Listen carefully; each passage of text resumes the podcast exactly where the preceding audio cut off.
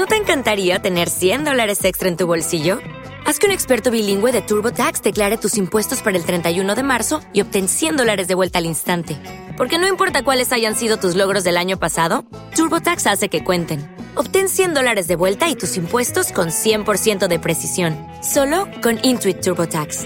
Debes declarar para el 31 de marzo. Crédito solo aplicable al costo de la presentación federal con TurboTax Full Service. Oferta sujeta a cambios o cancelación en cualquier momento. Escuchas Neurociencia en Sin Radio con Raquel Marín para que no pierdas la cabeza. Hola, soy Raquel Marín, eh, neurocientífica y catedrática de fisiología. También soy autora de los libros Dale vida a tu cerebro, Pon en forma tu cerebro y ahora el último, Alimenta el sueño para un cerebro sano. Y precisamente de eso quiero hablaros, de la alimentación y el sueño. En particular porque, bueno, vamos a ver, para empezar, ¿por qué dormimos? ¿no? Eh, fijaos que dormir es una actividad vital, aunque parezca que cuando dormimos no estamos haciendo nada importante y hay gente que piensa que gasta un montón de tiempo, un tercio de su vida durmiendo. En la práctica, dormir es tan esencial para nuestra existencia que si nos impidieran dormir durante unas pocas semanas, seguramente nos moriríamos. Sin embargo, fijaos que desde el punto de vista de la biología sigue siendo uno de los grandes misterios. ¿Por qué dormimos? Y todas las cuestiones relacionadas con dormir. Para empezar, ¿quién duerme? Bueno, pues hasta ahora lo que se encuentra es que dormir es universal. Eh, desde los insectos a los peces, que duermen a veces de un lado o de otro, y luego animales que ya sabemos de manera tradicional que duermen como los osos perezosos o los koalas que duermen, bueno, prácticamente todo el día y pueden llegar a dormir 22 horas de las 24 diarias, ¿no? También tenemos otros animales, mascotas, etcétera, que vemos que duermen con una orejita levantada, pero también duermen bastante, ¿no? Entonces, bueno, de alguna manera siempre pensamos que dormir es para descansar el cerebro. Sin embargo, eh, ¿sabíais que no hace falta un cerebro para poder dormir? Hay organismos muy sencillos como las hifas o las hidras de agua que a pesar de no tener un cerebro o un sistema nervioso complejo también duermen. Incluso fijaos que cuando se les impide, digamos, dormir, ¿no?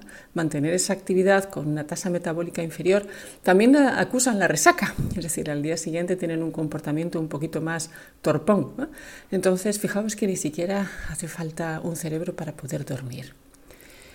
Y bueno, con respecto a conciliar el sueño, ¿eh? ya sabemos que gran parte de, la sociedad ha sufrido trastornos del sueño importante durante el, confinamiento, el coronavirus, etcétera, etcétera. Se ha acusado mucho, de hecho han aumentado bastante el número de insomnes o de trastornos del sueño. Bueno, pues para conciliar el sueño, desde el punto de vista fisiológico, hay dos aspectos esenciales, la luz y la temperatura corporal.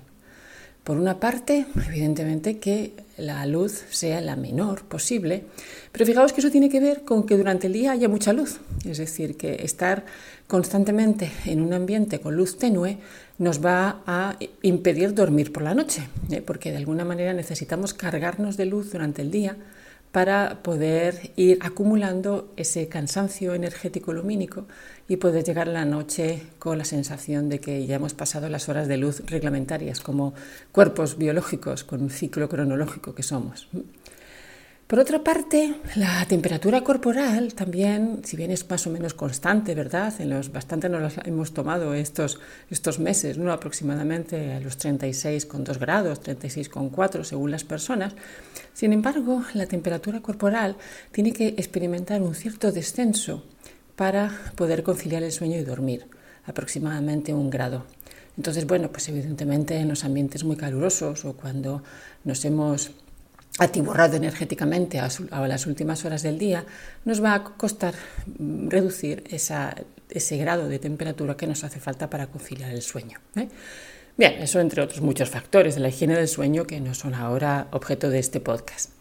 Pero sí hay un aspecto relacionado con la alimentación que es muy importante. Yo en mi libro Pone en forma a tu cerebro decía que no hay buena cabeza con malas tripas. Pero ahora, ahora podríamos ir más lejos. ¿no? En mi siguiente libro es No hay buen sueño con malas tripas. Fijaos que el intestino tiene una conexión en doble sentido con el cerebro, ¿no? lo que llamamos el eje intestino-cerebro. Y es tan estrecha esa conexión que se pueden sincronizar en su función.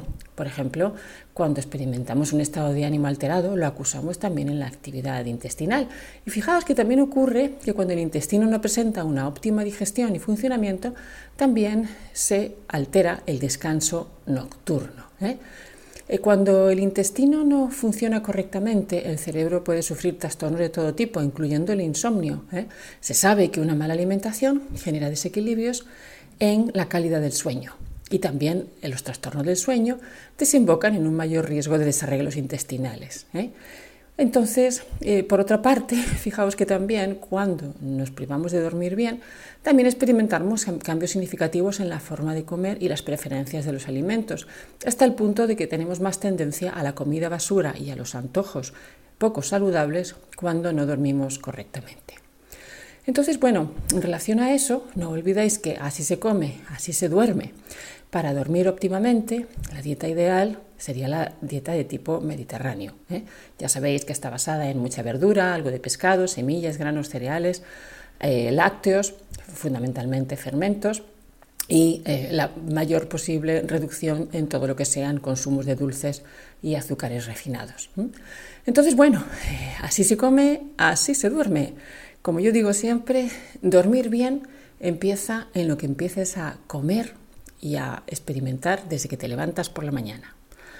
Te ha hablado Raquel Marín, neurocientífica y catedrática de fisiología, autora de Dale vida a tu cerebro, pon en forma tu cerebro y alimenta el sueño para un cerebro sano. Hasta pronto, dulces sueños.